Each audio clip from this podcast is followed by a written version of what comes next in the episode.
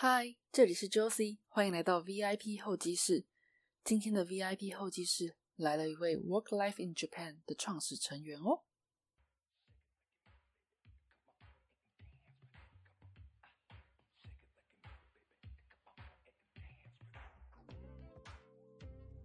你对日本的生活、求职以及趋势有兴趣吗？那你一定听过 Work Life in Japan 这个网站。最近，Josie 的候机室跟 WIJ 合作，VIP 候机室将跟 WIJ 三位核心创始成员进行访谈，在三月到五月每个月的最后一个星期天，发布一位成员的访谈心得。这个访谈呢？除了会让各位了解到他们三位在日本的工作以及生活之外，也会借由这样的访谈，让各位更了解 Work Life in Wij 的更多资讯。这个跟 WIJ 访谈接力赛的第一棒是今年来日本第十年的 Victor Chan。他是什么样的契机来到日本？而这十年中发生了什么转职的故事？与他做 Side Project 的经营心得呢？如果你对来日本工作也有兴趣的话，这一集绝对不容错过啦！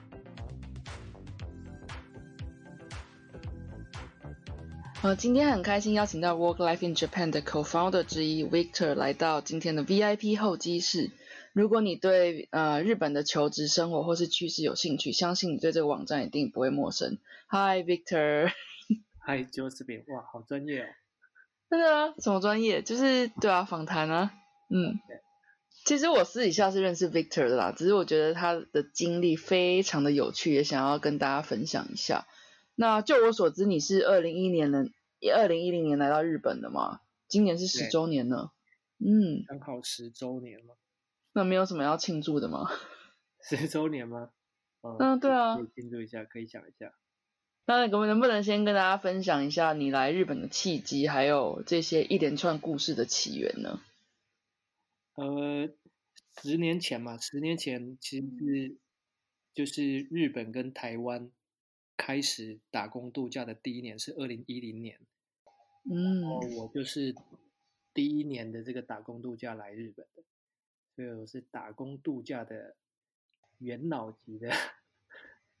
代表人物。可那个时候怎么会发现，就是就是就算是你知道说有这个资讯，那那时候为什么会想到日本呢？其实是还蛮有趣的啦，就是我本来是只是在台湾工作，呃，快三年吧，然后一直想说要到国外去这样子嘛。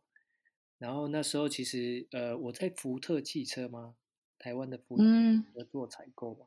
然后那时候公司给的机会是说，看要不要到上海去。十年前那时候可能到到中国去还是一个呃，就是大家会想的一个选项这样子。嗯，那那时候我是觉得，就是想出国的原因是想要到一个比较不一样的文化的地方嘛，所以那时候一直是在在在想到底要不要去这样子，然后就刚好刚好就是有一个就是打工度假的这个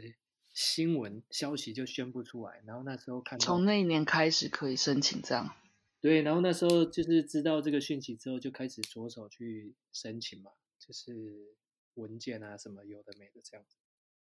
然后后来申请了，然后就下来了，就还蛮容易下来的嘛，打工度假。然后呢，就决定就有一点像上海跟日本，呃，要去哪边的一个决定。然后后来就决定就是还是来日本，因为那时候就是觉得说要去不一样的地方。哎，这个很有意思哦，因为我是觉得说，对你刚刚有提到说，呃，选日本原因是因为你可能有一个心里面想要。先到一个比较不一样文化的国家去，但是，呃，我心中有个疑问是说，诶，你的那，你当时的公司提供你一个到上海的机会，但那个有点是直接这样 slide 过去，那你可能对你的职业发展有一个加成的效果。但是如果你选择了日本的话，你是一个打工的身份过来的，这样会不会那时候你心境上会不会有一个挣扎？说啊，我有个正职工作，那可能接下来我选上海的话，会有一个。比较像升迁比较有机会的可能性，但是我现在就有点把自己归零，我就为了要到另外一个国家去这样。哇，你很会问呢。对啊，那时候的确你就是要有一个选择嘛。嗯。然后呃，你到那时候那时候的状况是这样，你你到上海，你所有的 package 你都非常的清楚，然后嗯，通常呢在十年前呢、他们通常还是会给就是比较好的 offer，就是比较好的 package，就是比台湾还要好的 package。所以那时候什么都很清楚，就是上海这个选项。日本这个选项啊是什么都不清楚，未知数。对你的薪水就是零嘛，因为那时候根本也还没有找到工作，那那时候跟现在真的很不一样。现在可能你要从台湾来这边的时候，你搞不好搞工作都已经确定好了，你才过来的。那时候我来的时候，我跟大家讲说我是打打工度假来的，大家都不知道那是什么东西，这样。嗯那这嗯是一个很大的决定嘛，就是一个就是说，呃，你就加薪升迁，然后另外一个就是说，你就是零从零开始的那种，那时候是有点是觉的。然后你你还是你还是那时候最后的决定点，还是就是就是说想要再试一下不一样的东西嘛。当然后来你就会给自己很多理由啊，你就讲你会哎你会给自己很多 backup 的理由，你就讲说、嗯我去那边一年了，起码我这就算怎么什么都没有，我还是可以就是日文很好，我回来可以找个日上的工作，就开始丢一堆理由去说服自己。但是打预防针这样子。对啊，后来这些其实你你可能来你也都知道嘛，就是你来一年根本也不会有日文进步什么，一年根本就是回来日可能日文都还不会讲这样。但是最大的理由还是最大的决定点还是觉得说，哎，那我就是要去一个不一样的地方看看的。嗯，好啦，你决定要来日本了。那日本的第一年，你打工就是打工度假的这个签证来的，你是过了一个怎么样的生活？那怎么会演变到你现在哎有正职的工作转换的过程这样子？第一年吗？嗯、应该说就是蛮呃，来之前跟来之后，就是想的，就是完全、完全不一样。怎么样？哪方面不一样？就是 OK，你本来我一开始来是呃觉得说，哎，他就是打工度假嘛，所以我就是应该要去找个打工嘛。但我那时候是日文很烂啊，所以我去找就是都是我们家附近的这些居酒屋，还是 Family Mart，还是什么，嗯哼哼，都不用我，因为我日文太烂了。然后那时候就是他们不能接受不会讲日文的人打工的这种感觉。嗯然后那时候我反而就觉得，我找了三个月，我就觉得，哎，这样真的不行。所以我后来先去语言学校待了一个月。哦，在语言学校的时候，那个老师他就介绍我说，哎，这个你你要是想找工作，有一个那种就职说明会吗？嗯哼，我本来觉得自己要来打工度假，但是我到后来呢，其实没有打过工。那后来发生什么事呢？就老师介绍我去这个就职博览会、就职说明会。去，我的日文还是很烂，然后所以我就很害怕。所有的摊位那些就是都在日本留学，他们可能一两年，他们日文都噼里啪啦、噼里啪啦。然后嗯哼，我就一个摊位我都没有去。然后，但是我后来就觉得说，我难得都来，我起码也要试一试嘛，对不对？所以我就去了一个没有半个人的一个摊位，然后那个摊位我就走过去啊，我也不敢讲话，但是那个就是那那个那个小姐嘛，她就先跟我搭话，跟我讲话，她就讲说你是不是想找工作？然后我就说对对对对对对，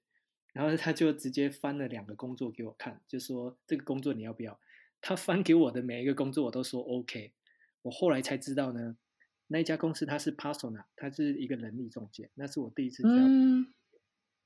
然后他就介绍我两个工作，然后其中一个工作呢，就是我的在日本的第一份工作，是一个商社三井物产。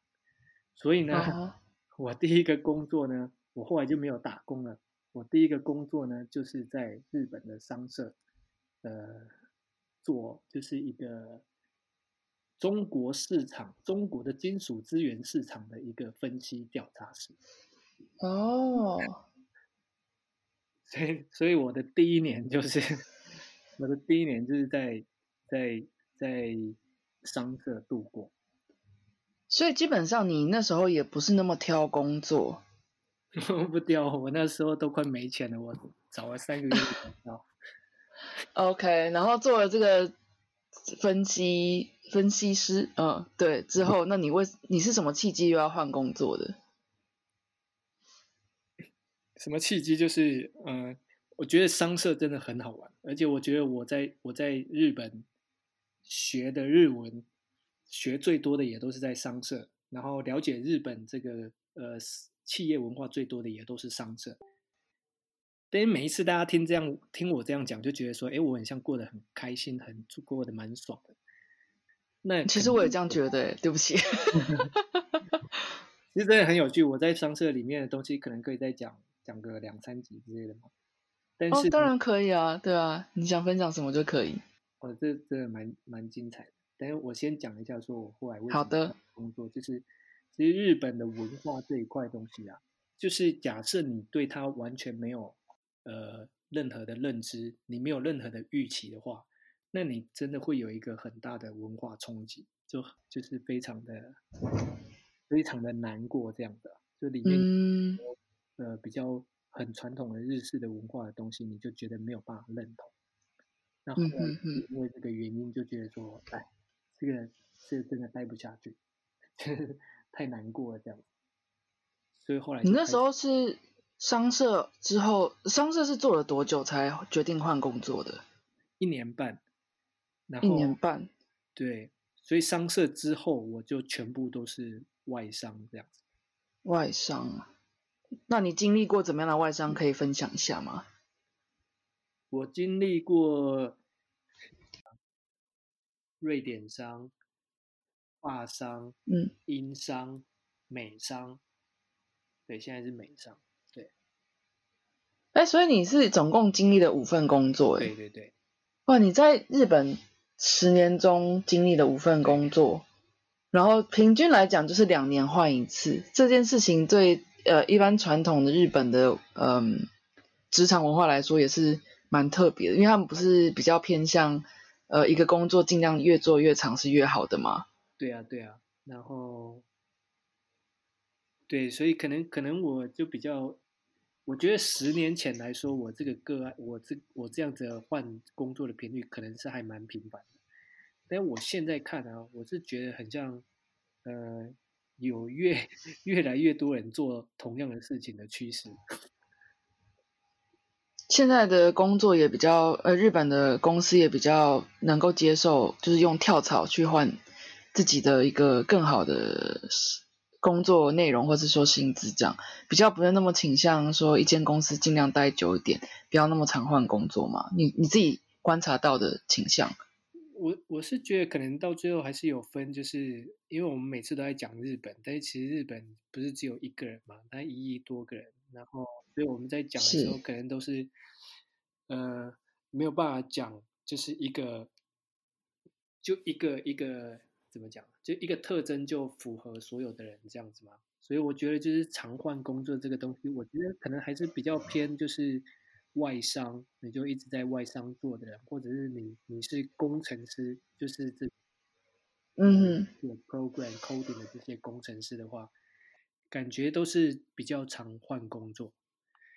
但是其实假设假设，我觉得就是日本可能还是有。一大群就是非常非常传统，他们可能就是在一家公司做，可能就会做二三十年，不太换，不不太会换工作的，就这些人应该还是很多，对。所以你，嗯，我这样听起来感觉好像你比较建议说，如果你是一个比较希望常换工作的一个职业的规划的话，尽量不要去碰，嗯，比较传统公司的这种感觉吧，是吗？因为像你就很明确知道说，你第一份工作之后，你就是尽量都是找外商。那确实后面的四份工作也都是外商这样子。哦，对啊，然后有时候也不知道哪是可能就是互相选吧，就是虽然我互相选，但可能也是说只有这样子的外商他才会挑我，像日商他可能就再也不会想用我，这样吗？嗯。那我比较好奇的是，你经历过的四个外商，真的一点都不会有日本既定的文化特质吗？嗯，我觉得有诶，就是还是会有啊，但是就是呃，越来越亲的那种感觉嘛。就是虽然我们讲外商嘛，其实嗯要取决于说他到底有多外嘛，然后他到底有多坏，可能很常会看说他在这边有多少的外国人这样。然后外嗯。国人越少的话，那他当然就是越就是越偏日本越传统，而他越多的话，那他多少就是公司在很多规定上或者是办公室的气氛上就会比较偏外商这样子。所以我了解，后来进了瑞典商，它其实也是蛮呃日本发商又更日本，然后跟英商就那时候是英美烟草啊，就是很真的很特别的，嗯。就非常的呃外，很多都是归国子女他们回来的，然后对，就是大部分你真的就是都用英文在在在公司交谈这样子，然后现在的嗯。方式呃没有那么没有英美烟草那么夸张，但是就也不会太日式这样子，因为大部分的主管全部都是外国人，所以他们一定都会用英文这样。所以他们也能了解说外国人的一些文化特质，所以也不太会用自己呃，那他们本身也是外国人啊，就说至就至少他们也是在一个日本的子公司什么之类的，所以他们也不太会用日本那些行事风格、职场文化去压这些外国的职员这样子吧。哦对啊，而且就是外国人都是老板，所以他们哦，原来如此，OK。所以如果嗯，针对那些想要来日本找工作，但是又或者说他发现日本的一些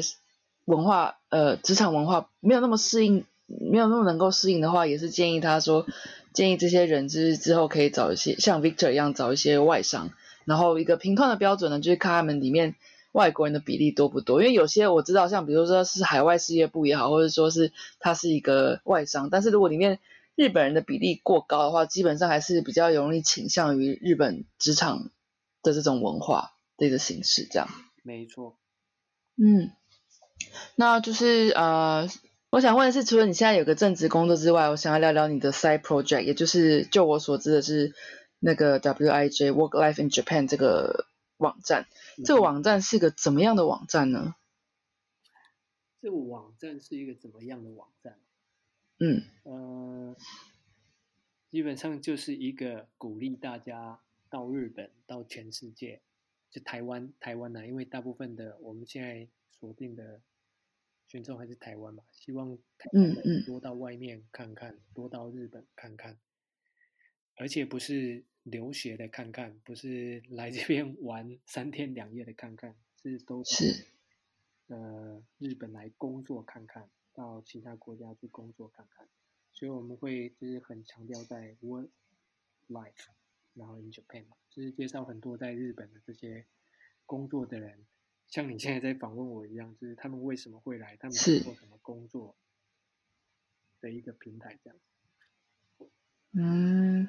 那这个当初创立的时候是几年前创立的？那你是跟你的伙伴一起 co-founder，其他的 co-founder 这样子是在怎么样的契机之下想要创立这个？嗯，我觉得呃，这个是二零一二年开始的一个网站吧。嗯二零一二年其实就是我呃辞掉了那个商社的工作，到了第二家公司，顿时呢，就是呃就变得比较轻松嘛，然后有一些时间，然后那时候也刚好是经历过，就我来日本之后，我我换第二个工作，对不对？我也是找了很多就是人力中介帮助这样。嗯哼哼，然后那时候一个想法就是觉得说，就是我自己来，然后我来打工度假，然后但是我进了商社，后来又到了外商，我就发现说，哎，其实我们就是我一开始来的时候根本没有这样预想，但是其实有很多的机会，然后但是在网络上或者是在台湾，很像都没有这些资讯，然后我就觉得，嗯大部分的人来都是就是。呃，从从零开始摸起这样子吗？对，所以就想要 share 自己的经验给大家。所以他一开始是一个部落格，它一开始的网站呢，其实是 Victor Chen 二一四点 blog 点 spot。你个人的部落格这样子。对对对，然后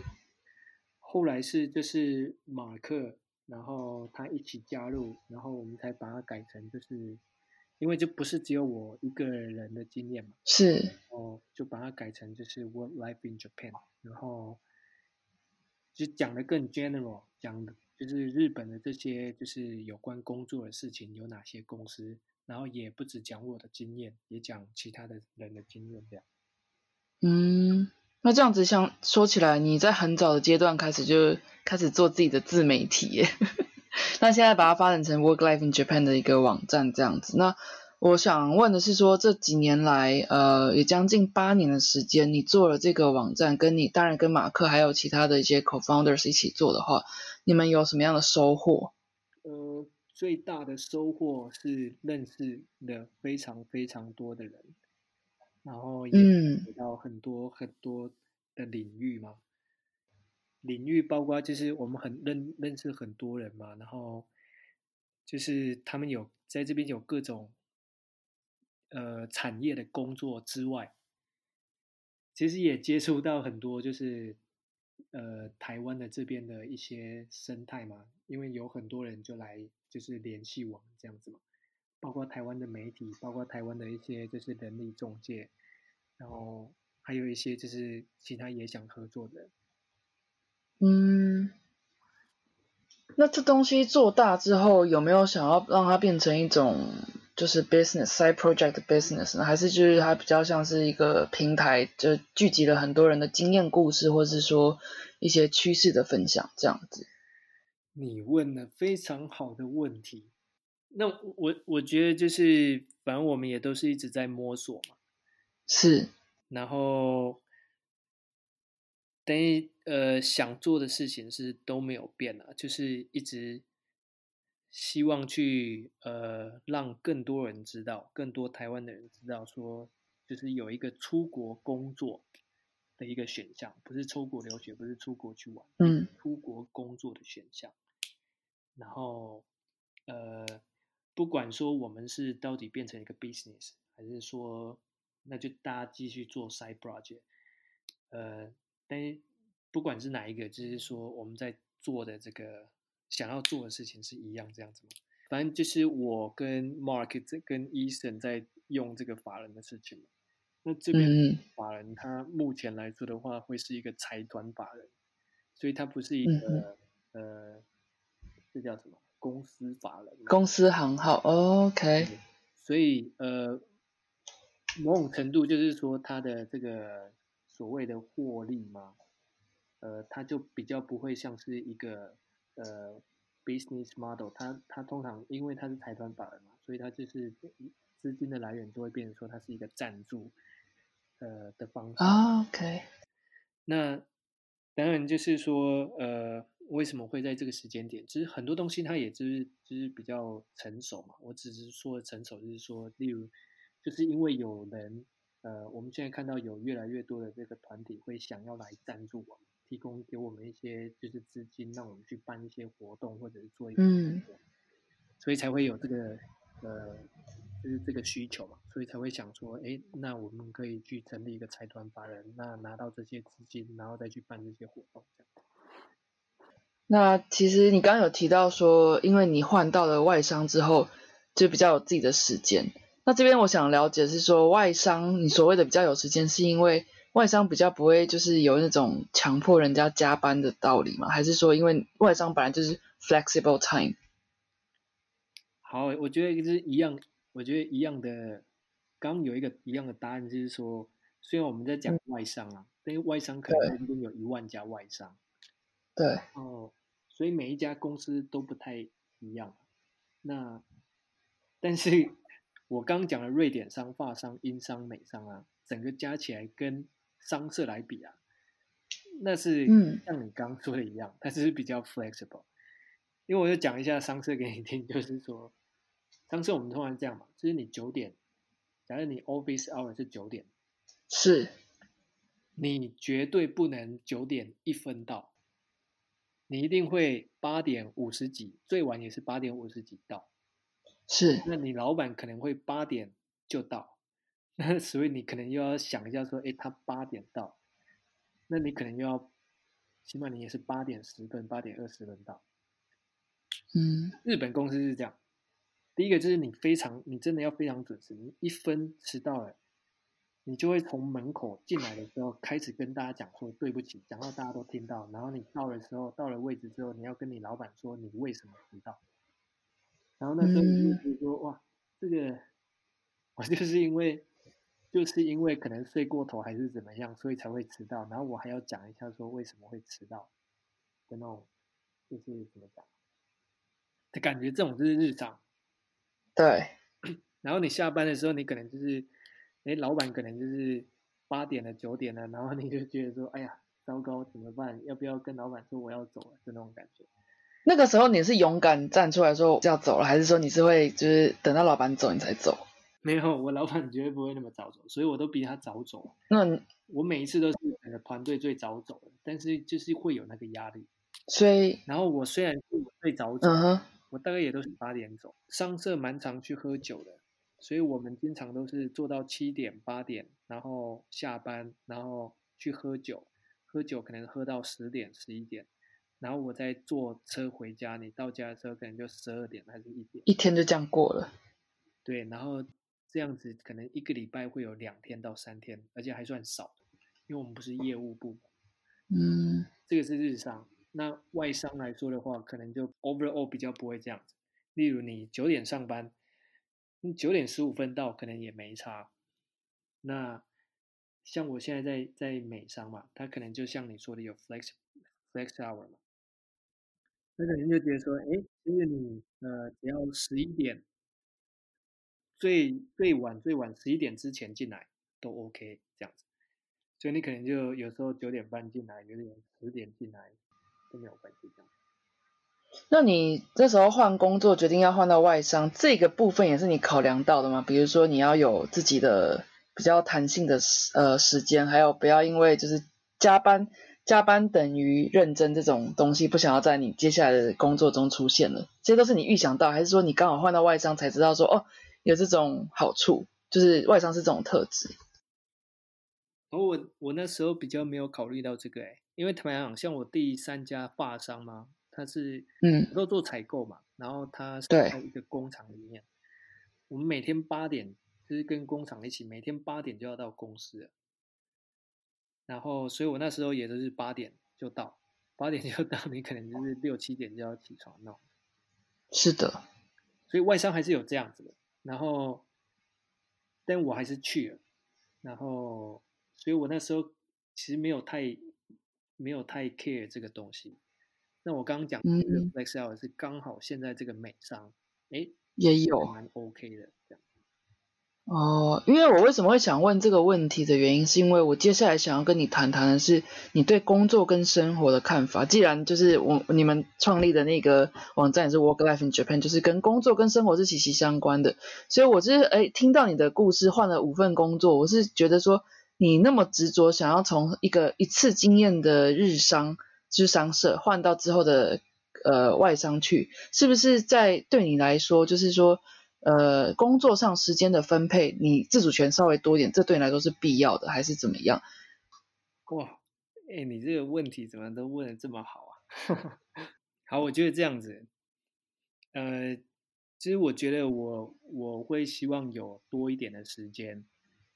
就是工作之外的时间，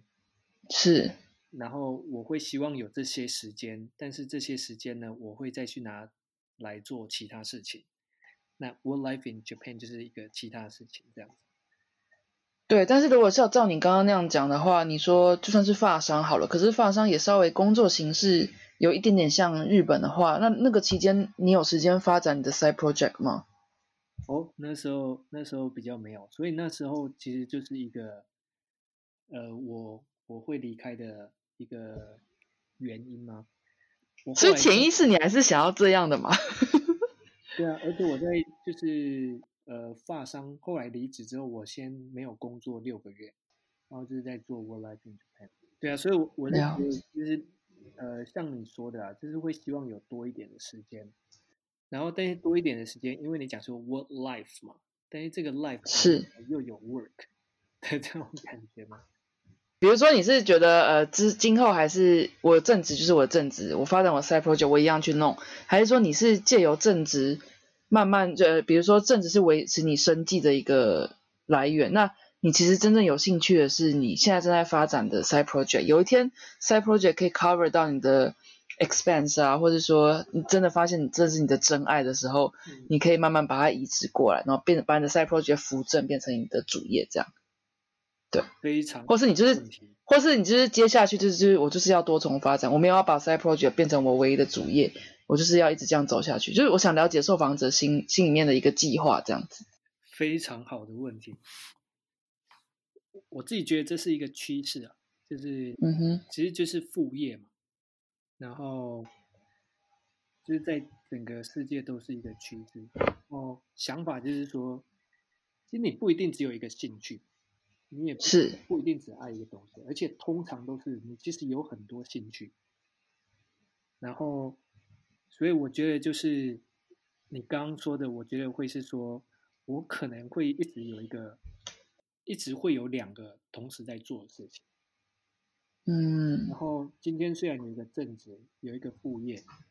哪天这个副业，它等到你这个副业有一个经济。资源了，然后你可以把它转成正职的时候，我觉得我也会再去找另外一个副业，嗯，然后可能就工作的，呃，应该说这个生活的平衡，它会变成说，你有一个工作，以前是一个工作一个生活，现在是一个一个工作一个兴趣一个生活，是。三个三个的平衡这样子，就是 Victor 是比较倾向多重发展这样子。我我觉得是这样啊，而且我也看到越来越多人都是这样。在现在普遍你认知到的日本市场，对，对于做多重发展这个可能性多不多？因为就我所知，很多比较一般的日本的公司，他们还是会觉得说，你就是我我买你的时间，你就是在我这边工作，你还有时间发展别的兴趣、别的 side project，那就是你对这工作不够认真，这样子一个概念。有，我觉得这应该可以做一个特辑。然后，这其实不是，因为现在这个东西有在变，而且它还变得很快的，而且它还变得就是说，哎，很像大家不知道它在变。我觉得第一个副业啊，二零一八年是日本的副业元年。哦，对，是 是日本副业元年，然后这个是政府定的。政府二零一八年的时候就宣布说，公务员也可以做副业。哦，对，我听过这个新闻。然后日本啊，日本一亿两千万人口，日本的就业人口是呃，就劳动人口是六千八百万，里面呢有一千万的人是在做副业。嗯，然后可能现在还是有很多日本的公司，它不鼓励。呃不，呃不鼓励。那他们现在是变成说不限制，然后但是有很多走在很前面的这些公司啊，他们全部都在鼓励副业，因为他们后来觉得说这副业啊是可以让你去呃学学学其他的东西，然后让人家就是让这个员工可以更有 motivation 的一个呃诱因。是。第一个，以政府来说啊，因为现在是日本人口减少，所以他要让一个人做多一点的份工作，他这样子才可以维持他的这个生产力。政府会鼓励，然后呃公司也会鼓励，然后个人呢也会开始，个人其实也都开始在找，就是会想要就是尝试其他的东西这样，所以这是一个小小的趋势。那这些趋势是不是目前落实在像 IT 业或是外商或是广告业之类的会比较常看到？还是说你觉得普遍来说每个产业都多少多多少少会有？我觉得像你说的啦，就是其实还是比较像 IT 啊，还是新创这些都比较前面，而且他们这些工程师也比较呃可以去做这些副业。以我们公司来说的话。我们公司它是可以，就是可以做副业，但是你也没有看到很多人在聊，或者是说，哎，这个 CEO 他就鼓励说，哎，你有没有做副业，赶快来做，也没有这样子，可能还是会看公司、看产业的这种状况。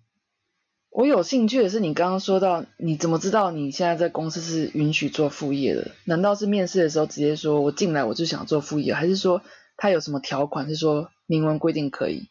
他其实我们的是一个 global standard，我们也没有一个日本自己的。然后他他 global 的话，他就，哎，他也没有明文写了，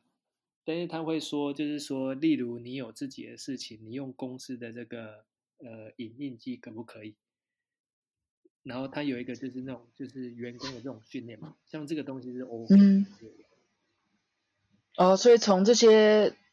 条款中你就知道说，其实他是默许做副业的嘛？因为我问这个问题的原因，是因为呃，有还蛮多人想要知道说自己的公司能不能从事副业，但是直接问，那万一不行，那不就也不要刚说哦，你想做副业哦。从哪些地方可以了解？不要直接问的情况下，非常好的问题。好，那我觉得这样讲，我自己的回答，其实你说要去哪里找，那当然还是只能从公司规定找嘛。那公司规定找不到的话，基本上没有副业违法这一件事情。然后副业违法，就算就算公司有写说你不能做副业，是。但是他们，你去就是上法庭的话，他还是不能限限制你做副业。嗯，为什么？因为你就下班了嘛，你就 你就下班，然后你想做事情，这是你的人生自由啊。所以国外也不会有副业这个词啊。是日本大家就是觉得说，哎呀，怎么办？怎么办的那种感觉。还有公司写说你不能做副业，不然我。下班六点下班了，然后我想要去做一些做一些其他自己要做的事情，为什么会不行？为什么他可以限制你说你六点下班之后你不不可以去赚钱这样子？嗯，对啦，如果讲到条文的话，那确实像 Victor 刚刚提到的，他没有没有没有这个权利限制你去赚别的钱。但是就是如果不是那种开放风气的公司里面，多少还是有一些心里面的压力。比如说，你做啊，你做是可以做啊，万一你的公司里面不是这种氛围的话，你很难去控制人家怎么想你。就是万一你工作上出了一点差错，人家就说啊，就是因为这个人在做副业，没把本业搞好。所以这边可能是还是不除了像 IT 或是新创之类的公司之外，这其他比较传统产业的日系公司，可能是还是要花点时间去去去慢慢的去 cook 这种氛围吧。我觉得。对啊，像你说的，就是大家要慢慢改正这个观念嘛。你工作上印象比较深刻的事情，这边你可以指过去你有五个工作的任何一个经验，甚至于是现在你正在经验觉得很深刻的事情，或是你要讲你的 side project 上面的，这也算是你的另外一个工作嘛，一个深刻的事情。那深刻的事情可以是一个单一的事件，或是说呃感的感到非常有成就感或是挫败感的一种经验，可以跟大家分享看看吗？印象深刻。工作印象深刻，很像对，很像讲介绍 Japan Side 比较容易。Japan Side 我们想做的就是呃，利用在这边的台湾人，然后在日本的台湾人，yes，台湾人，然后去协助呃台湾的这些中小企业、中小企业或者是新创公司来日本市场的。嗯，然后我自己觉得就是它是一个就是循环嘛，因为其实我们在做 World Life in Japan 的时候，然后不是我们其实想做就是鼓励大家多到国外去，最好是全是全全部的台湾人都到海外来这样子。对，那那时候就很多人都会问说，哎，那你你做这样子，那那大家都出来了，那那台湾要怎么办的这种问题这样。哦，这是很好的点诶，对啊，人才外流。对，就是人才外流。后来我们给自己的答案就是觉得说，呃，其实其实这些人，这些人全部都待在台湾，我们所有的人都都都在待在台湾，对台湾来说才是最不好的。嗯，对吧？就是说，OK，从明天开始，全台湾的人都不准出国工作。嗯那你可以去留学，你可以去玩，但你不能出国工作。那我会觉得就是会之后台湾这些企业他们想要往海外走的时候，那他们可能也会因为人才受限嘛，没有办法往外走。是的，那关键会是在哪里呢？关键就是说，我们自己觉得是这样子啊，就是说，OK，你要往海外走，而且是越多越好。那你人才往外走，人才国际化跟人才外流的最大的差别就在于，你这些人往外走之后，他有没有办法贡献回台湾嘛？假设你有办法贡献的话，那你就是人才国际化非常好，是出到海外，然后又可以帮助台湾的企业往外走。那你要是全部都往外走，然后没有一件事情是对台湾有利的，没有在做这件事情的话，那就是变成人才外流。所以我们就是想要让那时候就是大家对这个问题，就是 challenge 我们的问题，我们给的答案就变成是 Japan Insider。就虽然我们嗯是一直鼓励大家出来，但是我们同时也在做说，哎，这些出来的人，我们会利用他们，然后再去协助台湾的企业往外走。所以简单来说，Japan Insider 是一个协助在台湾的企业到日本来发展的一个，算是桥梁吗？对啊，这是我们的目标啦。那嗯实际上在做的话，现在主要还是做这个群众募资嘛。假设没有听过的人的话，群众募资就是假设你一个你是你是一个你有一个想法，你有一个 project，、嗯你有一个东西想做，但你需要资金，那你现在没有钱，那你就在你就你就在这个通常有这个现在有很多群众募资平台嘛，那你就在这个群众募资平台跟大家讲说你想做什么事情，那你需要多少钱，然后大家给你钱这样。那现在这个嗯演变到、呃，对一个台湾的这个一个新创，就是一个 maker 的新创的话，现在群众募资平台有一点像是说这些海外的这些呃 maker 他们在进日本市场的时候的第一个测试的平台这样子，他们可以把他们的产品放在日本的群群众募资网站上面，然后去看说，哎，日本的消费者对他们这个产品有没有兴趣？嗯这就是我们在帮就是台湾团队做的事情，只是我们去协助他们把他们的这些产品啊，他们的专案在日本的群众募资平台去上架，去做推广。我好奇的是，他们大多数人选择日本为第一个海外市场去试他们的想法，或是说商品的一个试水温的一个市场的原因是什么？其实他们不会选日本当第一个，那他们哦选台湾自己嘛。那第一个大家当然会是想要去呃做美国的市场，是全世界的嗯市场。那当然还是会看产品的特性啊，有一些东西它可能会比较适合日本，那它可能会来日本这样子。哦大部分的啊，是第一个去美国之后，第二个要到哪里呢？很多人就会考虑日本，很多人不会去考虑中国，因为中国的市场又比较特别。你去的话是对，就是呃，就有就是就比较特别，对。对啊，很多离离扣扣、咩咩嘎嘎的事情，对，对，所以就是就日本还是就是世界三大市场之一，而且离台湾也蛮近的，很多很多消费习性可能也跟台湾蛮接近，所以就是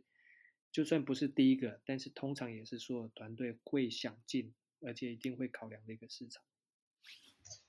那如果讲到 Japan side 的话，你有没有一个过去觉得还蛮有成就感的经验可以跟大家分享？比如说你帮了怎么样一个团队成功到了日本来啊，或是什么之类的？我觉得有啊，我觉得就是每一次，应该说我们整个做起来了。其实我们现在已经帮了十几支团队在日本嗯成功的募资，而且其实后续因为募资都是只是第一步，那我们现在是在帮这些团队去做他们群众募资之后的在日本的销售，线上的销售，或者是 D to C 的销售，或者甚至是参展或者是实实实体店面的这些销售。嗯，那听起来 Japan Insider 是一个很大的庞很庞大的一个团队。我觉得 Japan Inside 的嗯，我觉得 Japan Insider 跟 World Life in Japan 其实就是营运的方式，我觉得蛮像的，而且这也是蛮像我们想要呃去建立的模式吧。其实像 Japan Insider 很多人也都是基本上全部都是用副业的方式在做进行。嗯。那就像我们刚刚说的嘛，就是我们是希望让这些人，让绝对不是我们自己做，我一个人自己也做不起来，因为你要做一个 project，你可能是要要有 digital marketing，要有 PR，要有 logistics，就我一个人不知道，但是一定有在这边的呃台湾人在相关的产业或者是相关的呃有相关的专业这样子。那我们做的就是把这些人找来，然后一起去做这些 project。你，这边我也有好奇的点了。那比如像那 Japan Insider 或是 Work Life in Japan，你是怎么在呃日本找到你觉得适合一起工作的、一起做这个 project 的伙伴呢？嗯，我我觉得可能有两两个诶，一个一个就是比较 general 的嘛，就是我们过去有办一些活动嘛，那呃有一些人他们就会，那每一次活动的时候，我们都会说明我们在做什么。那有一些人有兴趣的话，他们会自己来找我们，那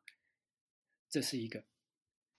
嗯哼，那我们当然就会问他说他想要做哪一方面的事情这样子。但第二个其实就是像我刚刚说的，就我们做一些 project 的时候，它其实要有很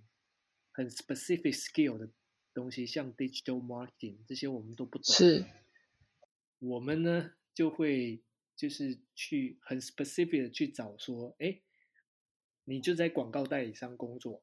那我们现在在做这个帮台湾团队到了日本来，呃，做群众募资，你要你你可不可以帮我们？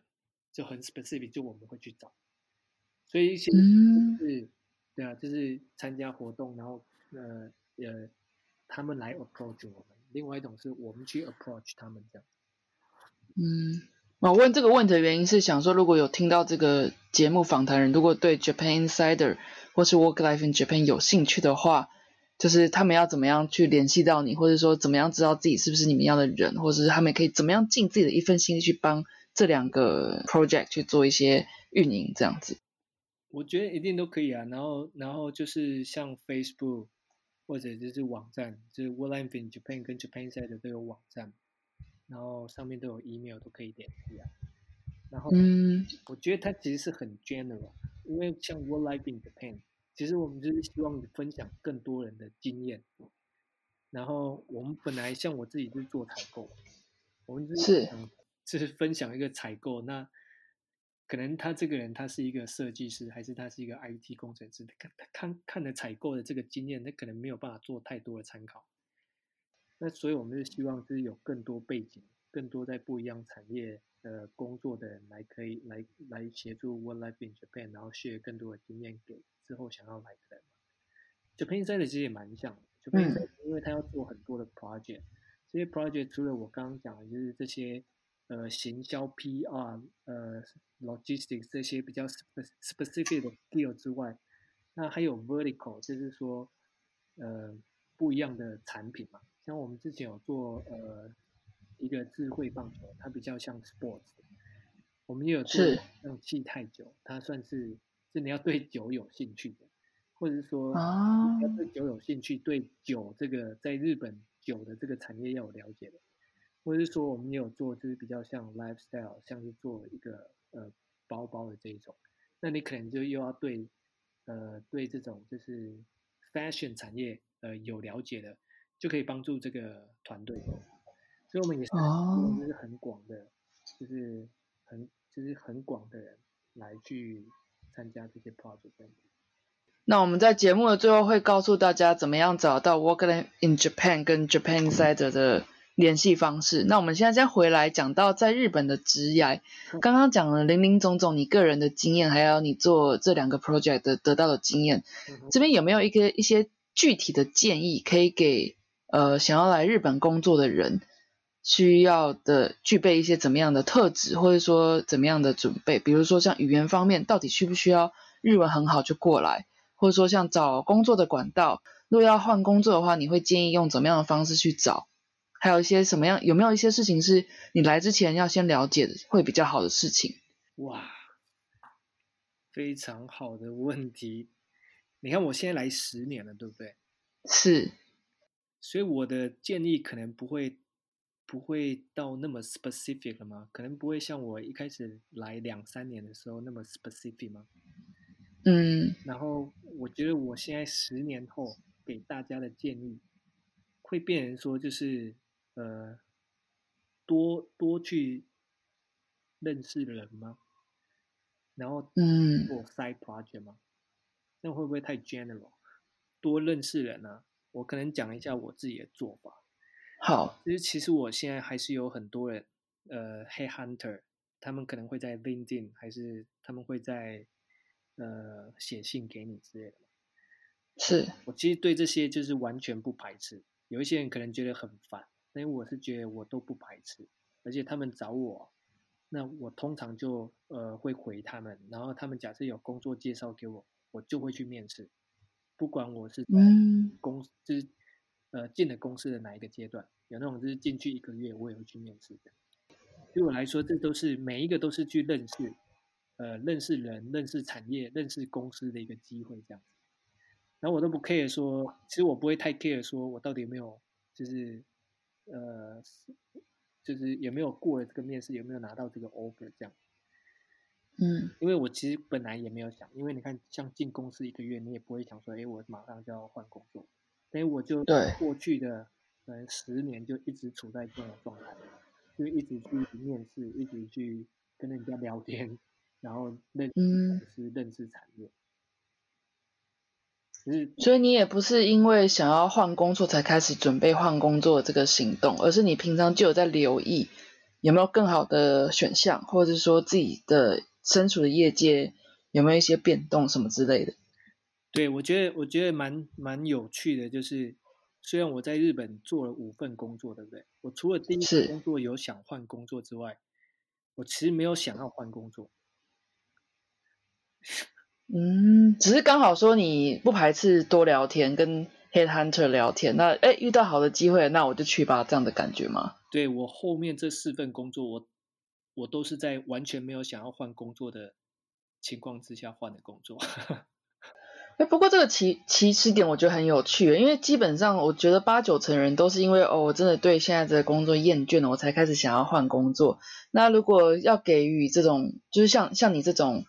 经验的话，比如说就随时保持一个警觉性，或者说多看多听的一个方面的话，我们把时间拉回到前面一点，你一定是做了什么事情，那些黑 hunter 才会主动联系你啊，或者说这边你有什么具体的作为嘛，让他们找到你。其实就是我在第我在第就是第一次换工作的时候，从那个日商换到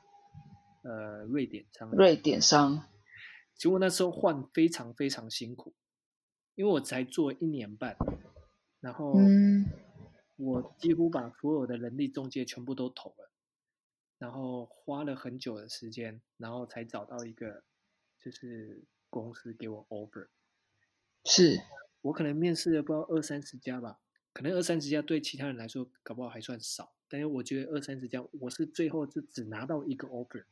然后所以嗯嗯嗯，是这一家，就是因为也只有一个 offer 这样。那但是其实你你只要在这些人力中介有留资料，他们其实都会就是过一年或过两年就来联系，或者是说他们有新的工作，他就会来联系你。我就是像刚刚说的，就是说他们只要一来联系我，我都非常 open，我都不会讲说 你最好不要再打来这种，还是说我不会说哎完全都就是没有兴趣这样。哦，那他可能就会一个再传一个，一个再传一个的那种感觉。嗯，那你这边主动做的事情有没有，比如说像在 LinkedIn 上面更新你自己的 profile 啊，或是主动联系的动作，有有做这些事情吗？还是只是说有人来联系你，你会来者不拒而已？我我只会来者不拒，我没有主动去 approach 耶。LinkedIn 我很像是有 update，但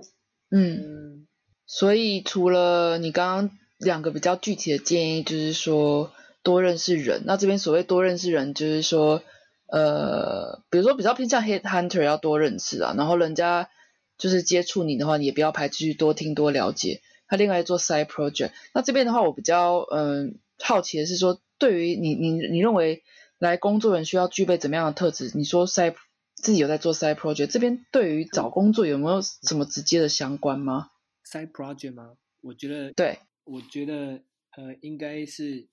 这样说，就是有。那它有相关的，其实是会去培养。对我来说了，呃，Work Life in Japan 让我学到很多，就是可以组织或者跟人家沟通，或者去给团队一个 vision 的这些东西，都是我在呃一家公司里面，一家大公司或者一家日系的公司里面没有办法呃学到，或者没有办法去执行训练的东西。对，我觉得 side project 啊，我会觉得这样做，我觉得我会觉得希望大家都这样做，尤其是你来日本，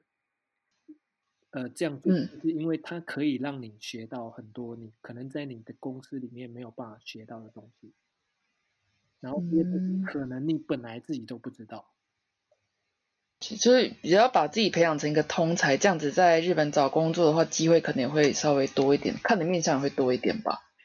对啊，因为因为其实像我我自己觉得我是后来来日本才当 manager 的，嗯，我觉得我做很多 manager 的事情的时候，我很像都是无形之中会把 work life in Japan 的呃在做的一些事情，然后用到工作上。我觉得这也是一个趋势嘛，就是说，其实像我们这一代的人啊，在日本有很多那种就是年比较年长，好了，可能我自己也年长了。但我意思说，就是 其实很多公司它比较不会那么成长了，那还是有比较资深的人都在那边，所以其实年轻的一代他其其实比较不会有那么多的机会在一般的这种大公司底下。那你要怎么样？就是在在这种情况之下，你还是可以去训练自己有一些呃领导的能力啊，还是管理的能力的话，那通常就变成说你要在公司之外自己去找机会。那最好的机会，通常就是最好的、最简单的方式，就是你自己做，你自己出来做一个 project，然后你看，因为你自己出出来做这个 project，你怎么等于就是这个 leader？那你自己想是的，怎么样把找人找来？那你就开始要去想说要怎么组织他们，怎么管理他们。那这些东西你又都会可以把它带回，就是你原本的这个公司的工作。然后，嗯，可能某种程度也会变说，就是你你你身体你的，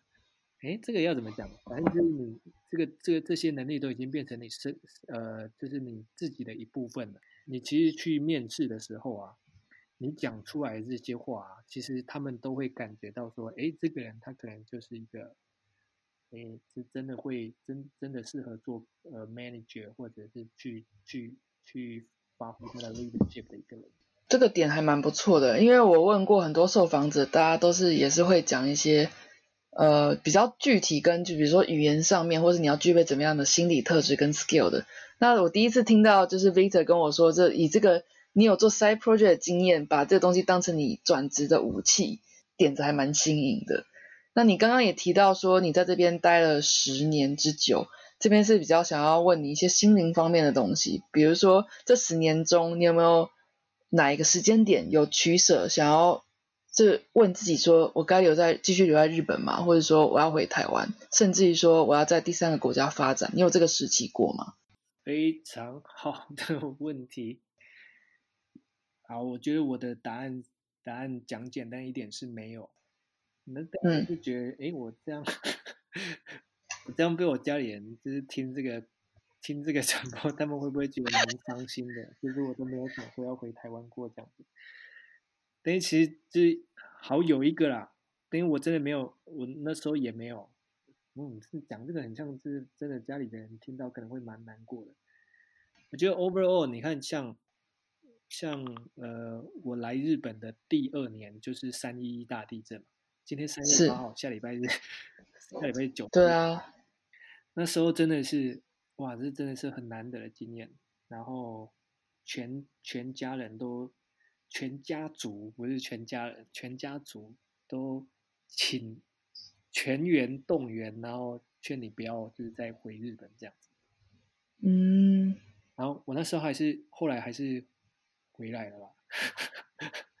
哦，我那时候是还是有回台湾，因为就是家里人就一直叫我要回去嘛，所以我就回去让他们安心了。我买了一张五万多台币的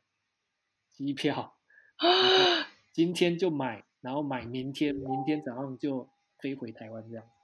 OK，所以其实这样说起来，其实也是因为当初有一个大环境的突发事件，你是为了让家人安心而暂时回去。对，所以我跟着我我刚讲这个就是一个就是题外话，就是嗯嗯别人的很多经验是可以聊啊。那我刚刚的回答其实答案是没有嘛。然后我觉得那个原因是，我觉得那个原因是因为我很像都会呃呃有一件想做的事情嘛。嗯，那我现我现在想做的事情其实就是 WIJ 跟 Japan Insider。嗯然后我自己觉得就是说，嗯可能是因为我有就觉得想要做的事情，所以我可能也不会想太多，说我到底要在哪边。哦，点到一个很重很重要的重点呢，是因为你在这个国家有一个想做的事情。那我换个说法好了，难道就即便你是有想做的事情好了，难道你在做的过程中，或是说刚开始的初始阶段，你都没有迷惘过吗？迷惘过，呃，我觉得这两个的话，呃，假设还在副业阶段的话，其实都是都是有点像做了再说的感觉嘛。嗯那当然，像我那时候本来在发商嘛，然后后来离职嘛，然后花了六个月的时间嘛。哦，我觉得很像还蛮明确的，就是你看像离职了，然后做了六个月了，然后感觉很像没有做做不太起来，然后后来回到就是还是回到职场，但是这些东西还是继续都在做。这其实也蛮确定的啦。对啊，我我自己觉得很庆幸的地方是我很像还蛮后来就是有找到说自己想要做什么东西吧。我有一篇要推荐大家看的文章。哦，诶，那你这样讲很像那时候我呃，其实有还蛮迷惘的，但是那时候的迷惘不是要不要离开日本，是我到底要做什么事情。我那时候去，我那时候去采访了四个人，然后其中一个人，呃，其中一个他是在日本做 model，他也是台湾人，他叫 Vivian，嗯，然后你可以去看他的文章，就是文章的标题应该是说，不管你到世界的哪一个角落，你最应该探索的呢，是你自己内心的小宇宙。哇，非常啊非常长的一个标题，可能是 Japan 在里面最长标题的文章。但是我觉得就是 Vivian 他就很有想法，然后他他这篇文章很像是二零一五年嘛，我到现在都一直都还记得。我觉得这是这是这个标题啊，就是说他其实觉得说，你与其去呃很多地方到处去旅游去看，其实你去这些探索，你可能要探索的其实是你自己内心，你自己这个人，你自己在想，你想要嗯做什么，你来这个世界是要做什么。这个可能你确定了，呃，你才不会，因为你确定了摇摆不定。对，那你也只只要你知道了这个东西之后，你也不会再想说你自己该去哪里，你到了哪里，你都还是知道说自己该做什么。这样，真的是听君一席话，胜读十年书。因为基本上你刚刚那个标题真的很打中，原因就是因为我也是去年一直在摸索自己除了工作之外有没有真的想发展、真的想做的事情。那也就是我现在在经营这个频道的一个宗旨。真的，真的是今天收获满满。那最后一个问题是想要问你说，你在你现在呃的事业上有没有一个短期或长期想要努力的目标？哦，好，我现在我现在的目标呢，就是要把我的 side project 转成正职，应该会是先 Japan Insider，它是一个比较经济，可能比较会有经济呃来源的一个 project 嘛。嗯嗯嗯，那假设我自己的想法是这样子啊，就是说 Japan Insider 先做，那假设呃这个东西做起来可以变自己的政治的话，那或许可以就是有更多的心力也来做 WIZ 这样子。所以我其实也是默默的在看着 WIJ 跟 Japan Side 的发展，也会很期待它有一天在日本就是发光发热，比现在更加更加的有影响力。想要跟大家分享是，如果对于 WIJ 或是 Japan Inside，你想多了解他们是在干什么的，或者说多看看他们的文章，或是他们的群众募资到底是在募什么的话，可以怎么样接触到这两个团体呢？哦，假设你在你在台湾的话，呃，那当然第一个就是看我们的 Facebook 跟我们的网站。OK，Facebook 上面打上 Work Life in Japan 吗？哦，对啊，Work Life in Japan 你就找到。对关键字，或者是打 Japan Insider，就可以找到这两个的粉丝页嘛。对对对，对，你想跟 Victor 聊天的话，从这边哦。对，然后这是从台湾的嘛？那如果哎，你还有一个专门管道是，如果人已经在日本的话吗？呃，还有一个就是我们后来就是后期还蛮常做的嘛，就是我们会经常办一些聚会、一些活动，就是主要就是像刚刚。提的嘛，就是在日本觉得做 Work Life in Japan 其实很大的一个收获，就是可以去认识很多人。那这个东西我们是还在做，所以你也可以 follow。就是假设你在日本的话，就是我们在办 event 的时候，其实也是欢迎大家可以来参加我们的 event。这是第一个 Work Life in Japan。嗯哼。Japan Insider 的话，其实我们呃目前的 office 是设在六本木，有一个叫 Blink 的一个 co-working space。那我们每个礼拜一跟每个礼拜三的晚上都会在那边，所以呢，假设你对 Japan Side 也有兴趣的话，你可能可以礼拜一或者是礼拜三的晚上来找我们。你觉得怎么样人会对你们有兴趣？你是说他们自己本身也想，就是？我觉得假设你是在就是在日本的人嘛，嗯，那你在日本工作的话。那我们我们就是因为我们做的事情就是希望说可以运用，就是利，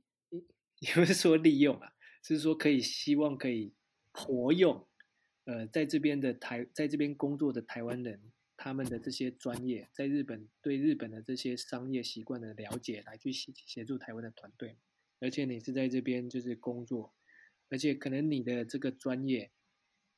一可能是比较偏就是行销。或者是物流管理这方面，你都可以来，就是呃找我们，然后我们都可以就是跟你多说明一下，就是群众募资是在做什么东西。那或许有一些哪方面的工作，你可能也会有兴趣。一念之都是去想办法协助台湾的团队来到日本市场的事情。所以如果想要见到 Victor 本人的话，记得去看参加这个活动哦。希望可以见到大家。那今天很谢谢你跟我们分享一些关于你本人的经验，跟日本你一些观察跟趋势，还有你在做 side project 的一些心得感想。那希望有一天还有机会再跟你受访，继续了解后续。好，谢谢 Josephine 的采访。谢谢。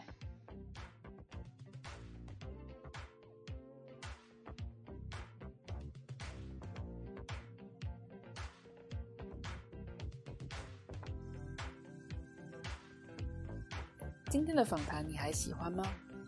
访谈中，Victor 告诉我们，如果对于去向摇摆不定，或许你应该着重于找到自己喜欢做的事情。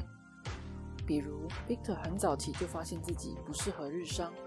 往后转职也都找外商之外，也将自己的工作之外的时间拿去发展自己的 side project，Work Life in Japan 的经营，还有 Japan Insider 的经营。对于这两个平台有兴趣的朋友，欢迎到 Facebook 搜寻 Work Life in Japan 或是 Japan Insider，